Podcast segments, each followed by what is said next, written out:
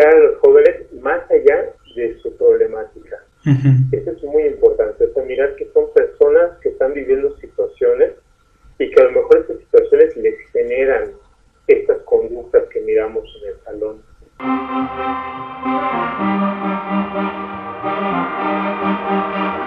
Bienvenidos a Profesores con Identidad, un espacio donde compartimos la idea de que todos podemos ser agentes de cambio en la educación de nuestro país. Mi nombre es Jesús y juntos lograremos un cambio positivo en nuestra comunidad. En esta nueva edición me encuentro con Alfredo, donde, quien es licenciado en psicología y actualmente está cursando y terminando la maestría en psicología escolar por parte de la UADI. Muchísimas gracias Alfredo por participar en esta nueva edición. Estoy muy contento por todo lo que nos vas a comentar. Me has dicho de igual forma que estuviste como facilitador en el Consejo Estatal de Prevención del Delito y Participación Ciudadana. Igual nos gustaría saber un poco más de tu experiencia y todos estos temas relacionados con la violencia. ¿Cómo estás en este momento? Pues muy contento Jesús de poder participar en, en, este podcast que me gusta mucho, que tengo la oportunidad de, escucharlo, ¿no? Y es inspirador escuchar el, el trabajo que haces con, con tantas personas eh, tratando de generar cambios desde su área de, pues en la que se desempeñan. Sí, realmente me, es parte como que igual voy creciendo junto con las experiencias de lo que voy escuchando y vamos compartiendo, porque la verdad desde el inicio que quise con este proyecto era eso, que siento que hay tantas personas que tienen tanto que aportar como tú en este momento, que pues bienvenidos sean todos para este espacio. ¿Nos puedes contar acerca de ti como persona, como profesionista, cómo te empezaste a interesar en esto de la psicología escolar? Eh, claro que sí. Eh, pues bueno, fue una experiencia tal vez un poco fortuita, es una historia muy pues muy graciosa de, hecho, ¿no? La que me llevó a, reconocer que, en el área escolar es donde estaba mi pues mi, mi mayor experiencia y a lo mejor donde podía crecer profesionalmente pues más, porque de hecho yo estaba eh, aplicando para la maestría en el área clínica y fue, pues fue muy gracioso, ¿no? Por una confusión con, con los papeles. O sea, eh, pasó mi, como mi plazo para inscribirme y entonces pues esto me, me, puso como a reflexionar y decir, bueno, pues tal vez no, eh, o sea, yo podría, podría hacer que, que a lo mejor me, me, acepten de todas maneras a inscribirme para clínica, ¿no?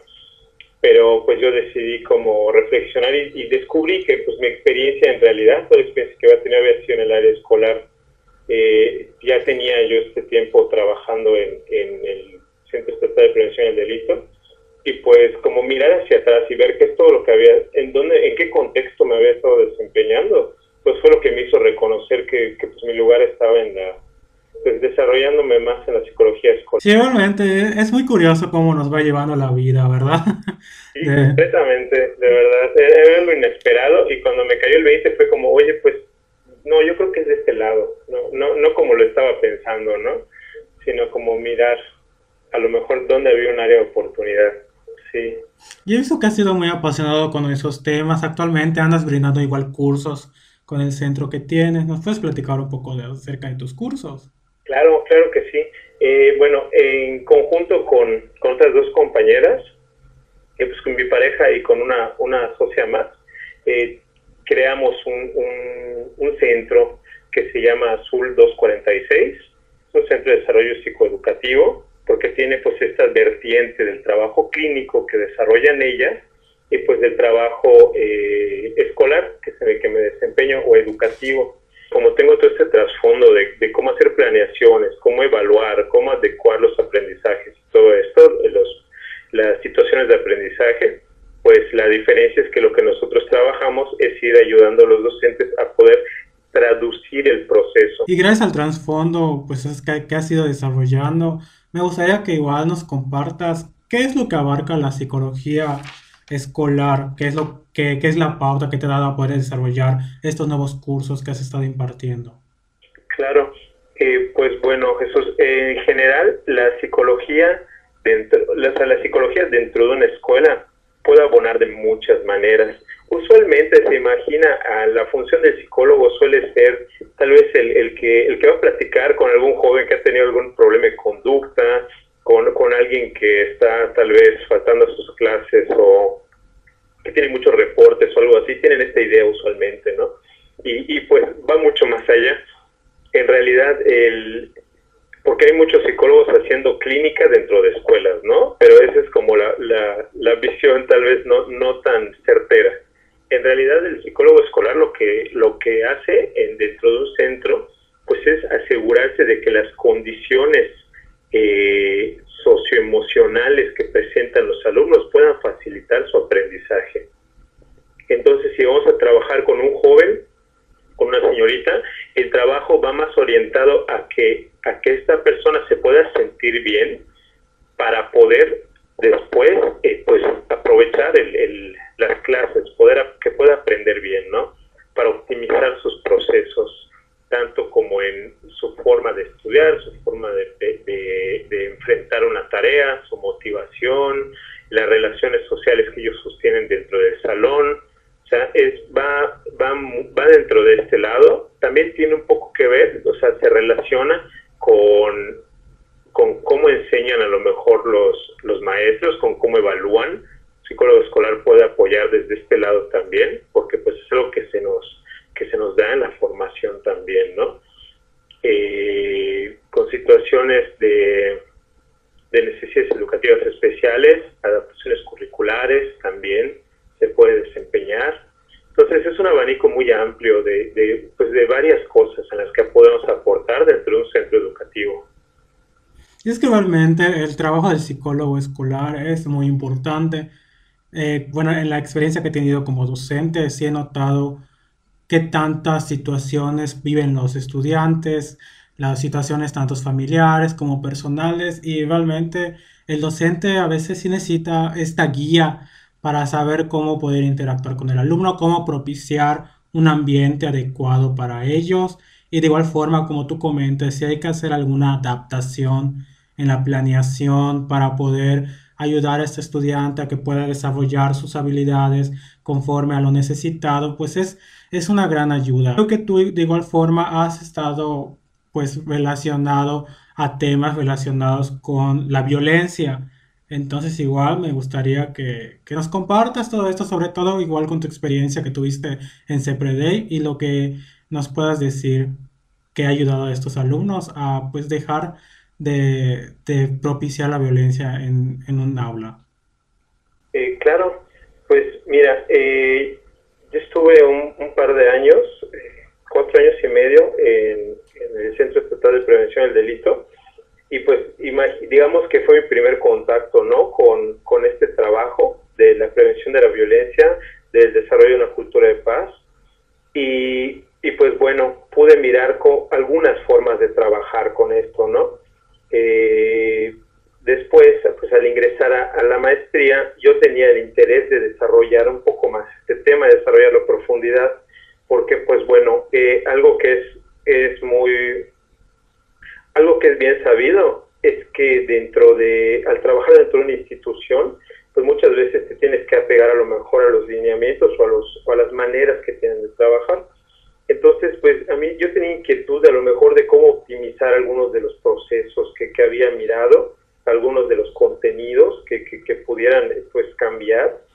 Y bueno, al, al ingresar a la, a la maestría en psicología escolar, pues yo, yo ingreso eh, con una propuesta de trabajo que es sobre la prevención de, la violencia escolar por medio del desarrollo de habilidades socioemocionales. Me gustaría que nos compartas las actividades, lo que estuviste haciendo con este proyecto, donde abarcaste el desarrollo de las habilidades socioemocionales para que los alumnos sean capaces de relacionarse.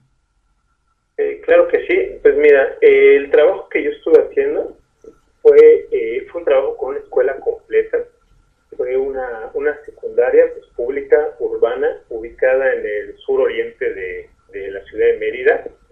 Eh, y pues bueno, es una escuela con 18 salones y lo que hice, bueno, en la fase inicial, pues fue levantar un diagnóstico, siempre que vamos a inter intervenir, pues necesitamos tener un diagnóstico eh, real desde el contexto. Y pues en ese diagnóstico eh, le apliqué a los jóvenes tres, un instrumento compuesto por tres escalas, que son pues la, las que ya se habían mencionado antes, está la de victimización, una de agresión escolar y una, una que sirve para medir habilidades socioemocionales. El nombre del autor es de Rubén Barón. Este, este señor pues tiene un modelo propio de, de inteligencia de socioemocional. Y pues bueno, ya que medí, medí toda la escuela, eh, logré recabar 667 cuestionarios como una muestra o sea, como la media de la población, perdón, total, y pues calculé, hice los cálculos estadísticos para ubicar cuál era el salón que puntuaba más alto en violencia, en victimización, pues para, esto era para tomar una decisión de saber con, a lo mejor con qué grupo era, eh, pues, eh, más, eh, necesitamos trabajar primero, ¿no? Ya luego a la, a la escuela se le queda por la recomendación, porque toda esta información se entrega a dirección, para que ellos puedan decidir luego cómo ir interviniendo con los demás grupos. Eh, pero pues con este proyecto inicial logré ubicar un salón que era pues, particularmente violento y agresivo. Eh, la violencia que más observé en ellos, eh, por lo que vi en las encuestas, pues tiene que ver con, con la violencia relacional, muchas formas pues, muy sutiles de violencia, ¿no? Como apodos, retirarse las palabras, hacerse ley del hielo, eh, mentira,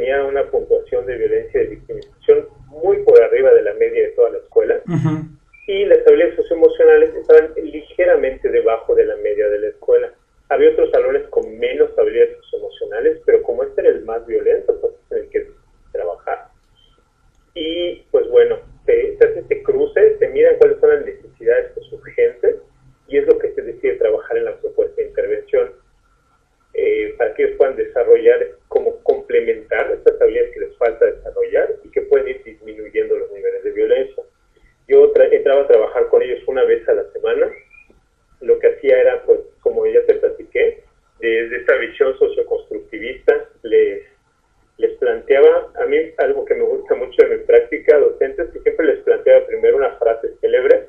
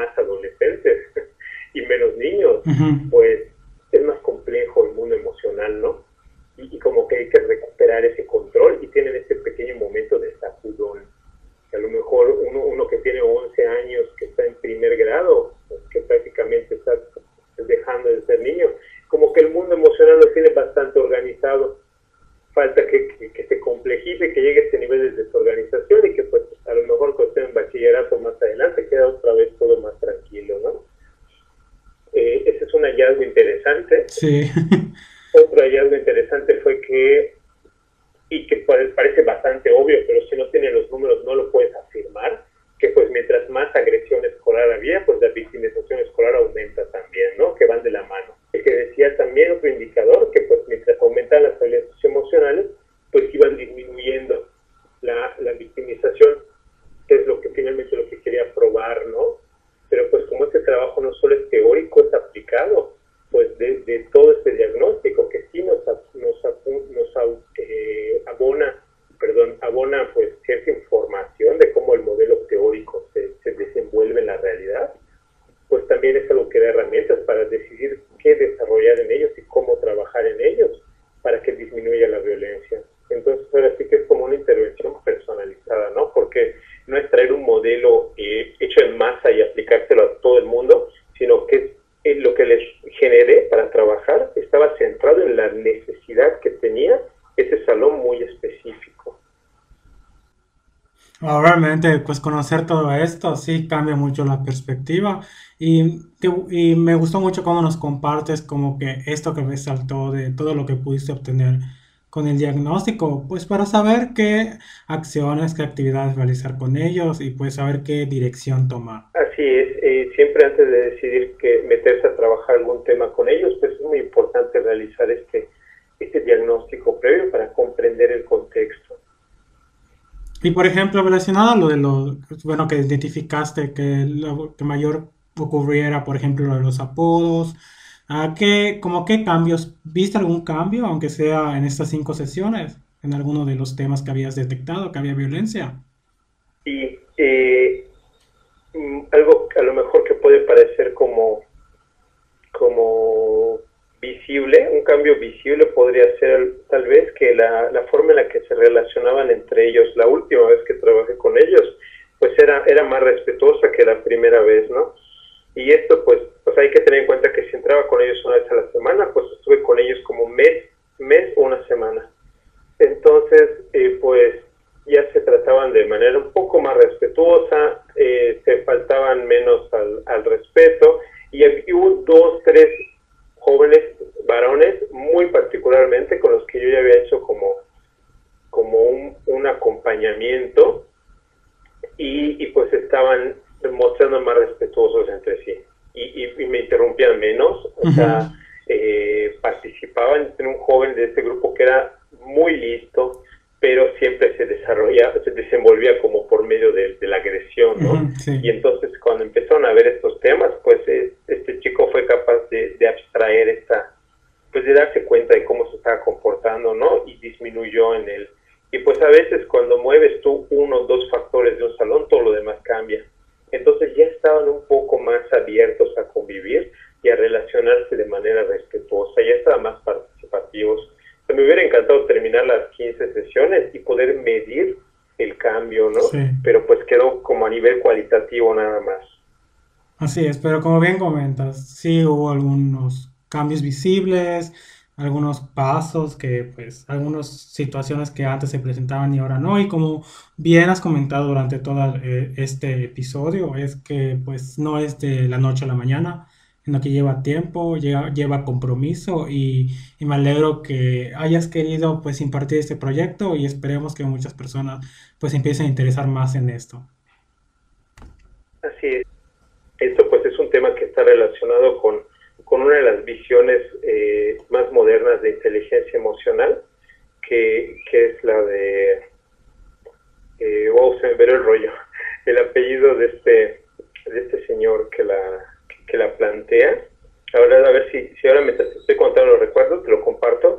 Eh, él dice que, que más que ser solo un conjunto de, pues de, de saberes eh, emocionales, pues él dice que también están asociados a, a una a, un, pues a una serie de habilidades sociales que, que tienen que ver como con que, que, se forman al interactuar con los demás y, y, que se practican, que se tienen que ir ejercitando y que se pueden desarrollar. Por lo tanto, pues no es como, como algo estático que con lo que, lo que recibieron a lo mejor ellos de, de, de nacimiento y de, de, formación es lo que van a tener siempre, sino que es lo que se puede desarrollar dentro de una persona y pues bueno, decidí pues abordar este, esta situación de, de la violencia desde, desde este lado, de qué pasaría si en los jóvenes desarrolláramos estas habilidades socioemocionales para que se pudieran eh, pues eh, tratar de mejor manera, tener un mejor ambiente en el aula y por lo tanto pues la premisa era que, que muy seguramente la violencia escolar pues iba a disminuir. Y es que igualmente esto de las inteligencias es algo muy interesante que, como bien dices, aunque hace tiempo que se viene como que tratando, actualmente es cuando más, pues más espacio se le ha dado y siempre se centra mucho en las escuelas en desarrollar solamente un tipo de inteligencia, ya sea la inteligencia matemática o la inteligencia lingüística y el ser humano tiene otras habilidades de las cuales pues necesitamos crear estos espacios para que desarrollen ya sea la inteligencia interpersonal, que es esta en la cual pues los alumnos deben de aprender a cómo socializar con sus compañeros, cómo colaborar, cómo trabajar en equipo y la otra inteligencia que es la intrapersonal, que es donde ellos pues como bien dices, es donde manejan sus emociones, donde ellos entienden quiénes son como persona y qué es lo que pueden aportar. Eh, ¿Qué nos puedes comentar acerca de esto? Bueno, pues esto es algo súper valioso, ¿no? Porque es el que les va a servir toda la vida y ahí se cumple esa función de que la escuela que, que enseña bien, pues no enseña solo para avanzar al siguiente grado, sino que enseña para la vida. Y, y pues bueno, imagínate, si los jóvenes pudieran aprender a, a, enfrentar conflictos de manera positiva, a resolver sus conflictos, eh, desacuerdos, a tomar decisiones este, de manera apropiada, a ser empáticos con los demás, a, lo mejor a, a, administrar las sensaciones de estrés, de preocupación, eh, que, te, que puedan experimentar en algún momento.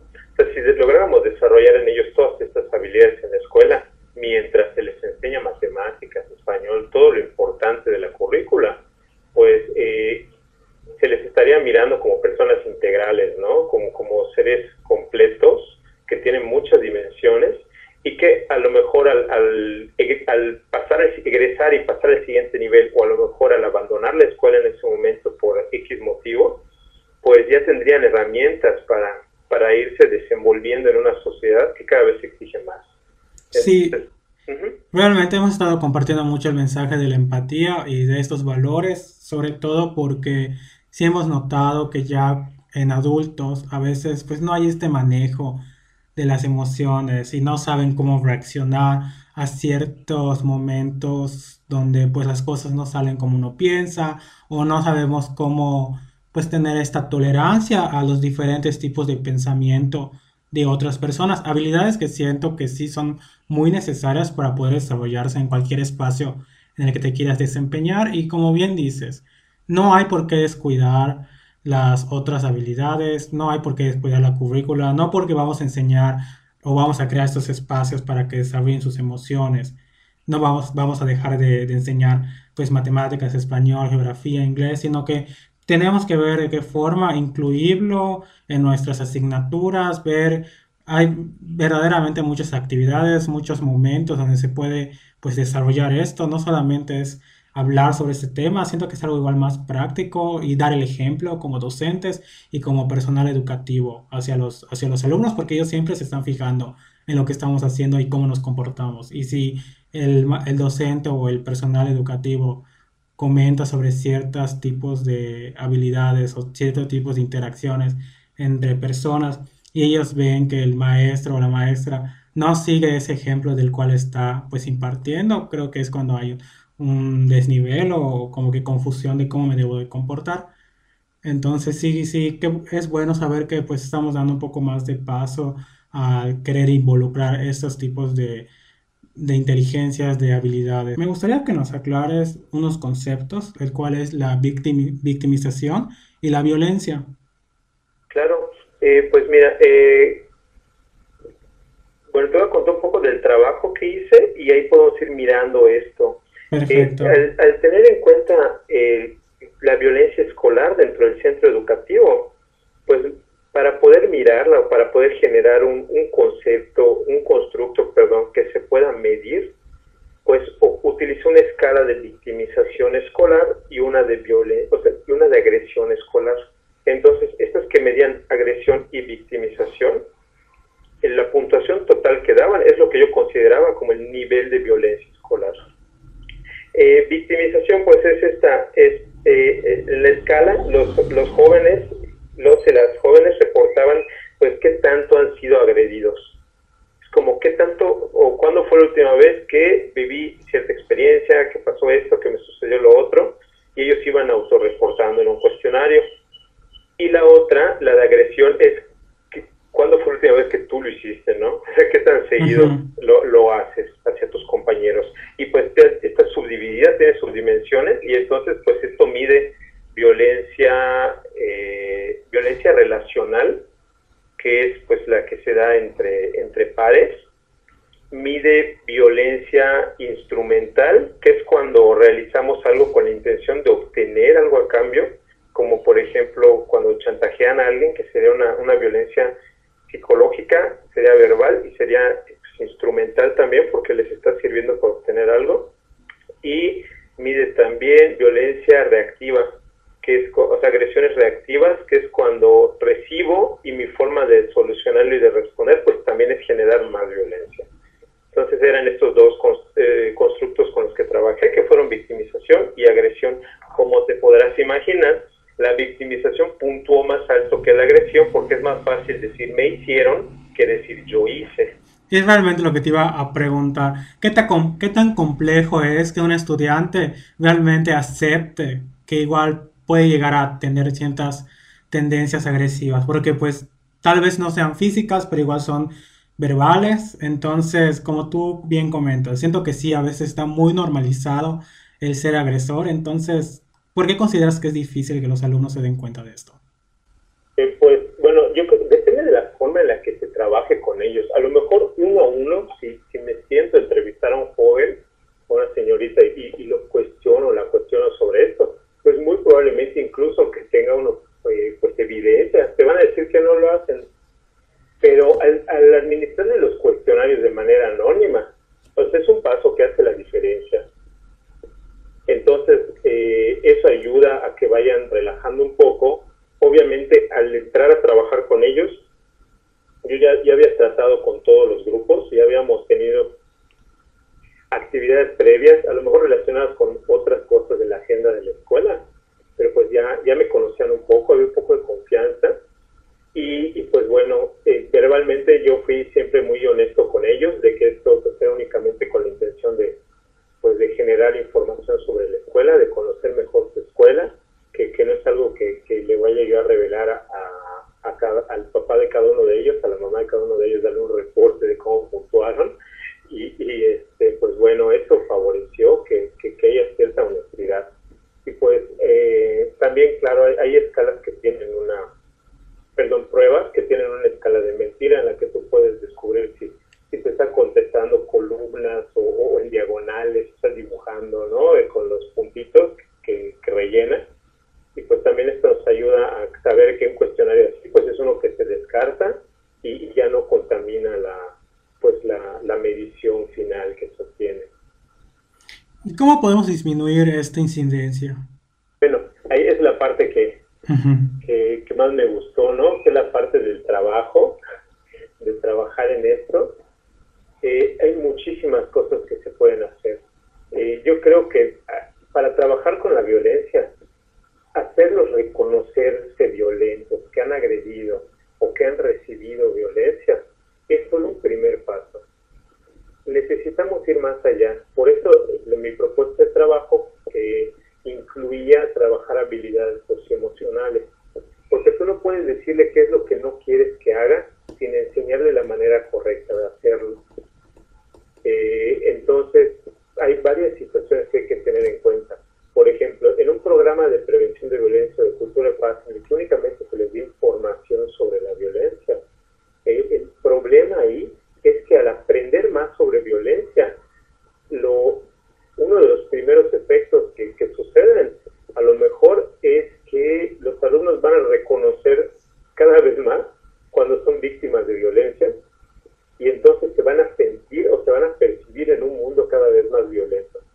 Porque a lo mejor cosas que vivían de manera normal, que serían normalizadas, que no identificaban como violencia, ahora la van a ver como violencia. Y, va a ser como, bueno, pues qué pasa, ¿no? O sea, me, me, están dando pláticas para disminuir la violencia y cada vez veo más violentas las cosas. es un efecto paradójico que se da, ¿no?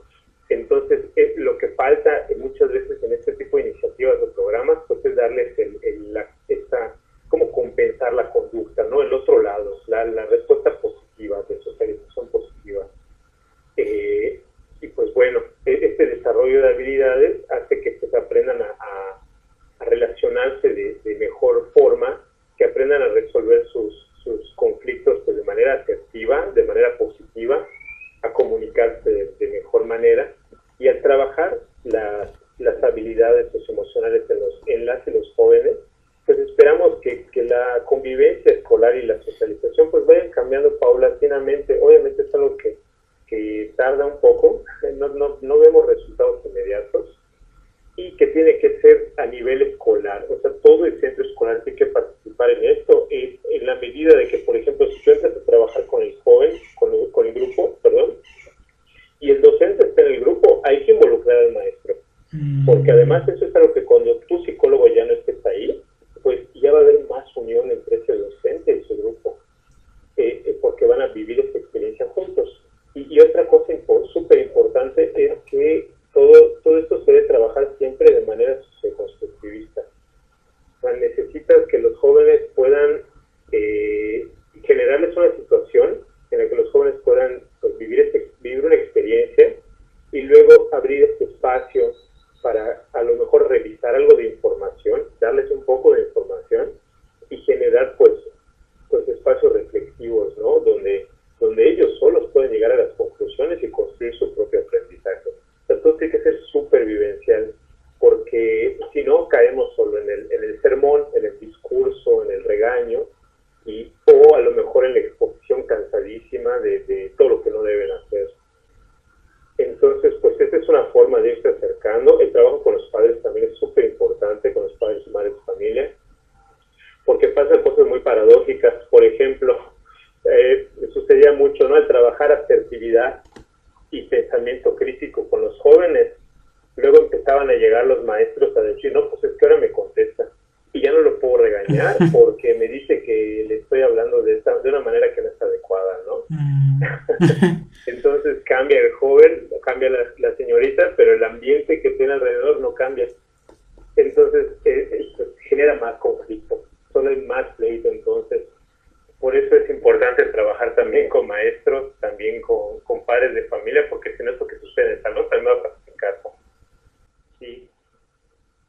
Sí, ahora que recuerdo una experiencia que tuve cuando fue un organismo en mi escuela a hablar sobre violencia, recuerdo que cuando estaban haciendo su actividad, al final me involucraron de igual forma, o sea, me hicieron partícipe, los alumnos les preguntaron sobre mí y como tú dices, hace que se integre más al grupo y sí siento como comentas que es importante que el docente se sienta parte porque igual al momento de que estamos recibiendo pues estas pláticas, no solo los alumnos están aprendiendo, igual está aprendiendo el docente. Y eso es muy importante, porque pues tenemos que seguir viendo qué directrices tomar para crear estos ambientes que propicien un buen momento en el salón de clase, porque se busca mucho que el salón de clases, la escuela, sea un espacio seguro para los estudiantes, pero realmente, ¿qué estamos haciendo para que sea un espacio seguro? no simplemente dar, como tú dices, el sermón, pues no va a cambiar nada, sino ¿qué más nos puedes recomendar a los docentes para no caer solamente en dar el sermón sobre qué es la violencia, no lo hagas? ¿Cuáles son las recomendaciones que tú nos sugerirías? Claro, eh, me encanta que hagas esta pregunta porque es lo que me gusta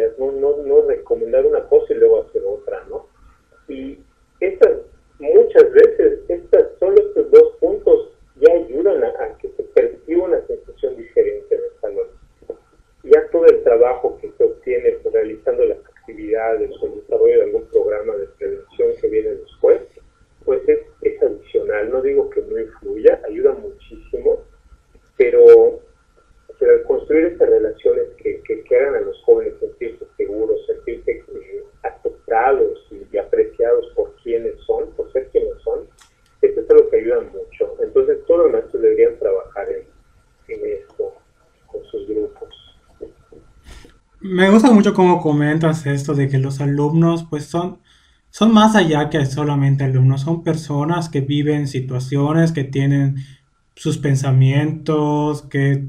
Porque recuerdo que cuando inicié, pues eh, como que hay este momento en donde a veces pues llega un alumno y tiene algunas conductas un poco pues agresivas o o pues no es un alumno que es que a veces que, que bueno, como tú dices, que es que a veces lo etiquetan como que un alumno problema. Pero realmente es hacernos la idea de no tomarnos personal las actitudes que tienen los alumnos en el salón, porque esas actitudes pueden ser reflejo de que en casa tal vez lo, lo regañaron muy fuertemente o tuvo una discusión con sus padres o tiene un problema familiar muy fuerte. Entonces, por lo mismo que todavía son niños, adolescentes, no hay todavía ese completo desarrollo de las emociones que es lo que debemos de, procurar. Y por lo tanto, pues no saben cómo responder, reaccionar y, y pienso que sí es muy importante, como dices, como docentes, no, no como que sujetarnos a esa mala conducta, sino entender que tal vez tuvo alguna situación por supuesto, hablar con él y decirle que tampoco es adecuado que, tenga ciertas conductas en el aula, porque tampoco es desquitándose con la vida, ¿verdad? Claro. Pero como bien dices tú, es hacerlo por medio de crear un vínculo con ellos, de tener respeto hacia ellos, porque ellos realmente sienten cuando el docente es respetuoso con ellos, cuando se sienten pues que importan en ese momento. Muchísimas gracias Alfredo. ¿Nos puedes comentar cómo podemos encontrar tu proyecto del cual nos compartes? Claro, mira, eh, pues bueno, eh, puedes, eh, pueden encontrar en, Facebook o en Instagram, pueden buscar a Azul 246, Centro de Desarrollo Psicoeducativo, y pues ahí está como el, el vínculo directo con, conmigo, con el trabajo que realizo eh, estoy en proceso de escribir un artículo sobre tu experiencia de, del trabajo con la violencia escolar en, este centro en este centro escolar en el que trabajé. Y pues también eh, por el, cuando sea el momento pues por, por medio de Azul igual pues compartiría se, van a compartir los los resultados de la investigación y algunas infografías al respecto. Entonces por ahí nos pueden localizar Muchísimas gracias. Claro que te vamos a estar siguiendo y estamos muy emocionados por ver qué más vas a lograr, sobre todo ahora que nos comentas de este artículo y de leer tu experiencia, de leer las recomendaciones y todo lo que has hecho con este proyecto que has estado impartiendo. Muchas gracias por todo lo que nos has compartido. Muchas gracias. Muchísimas gracias por escucharnos. Espero que te sea de utilidad en cualquier área de tu vida.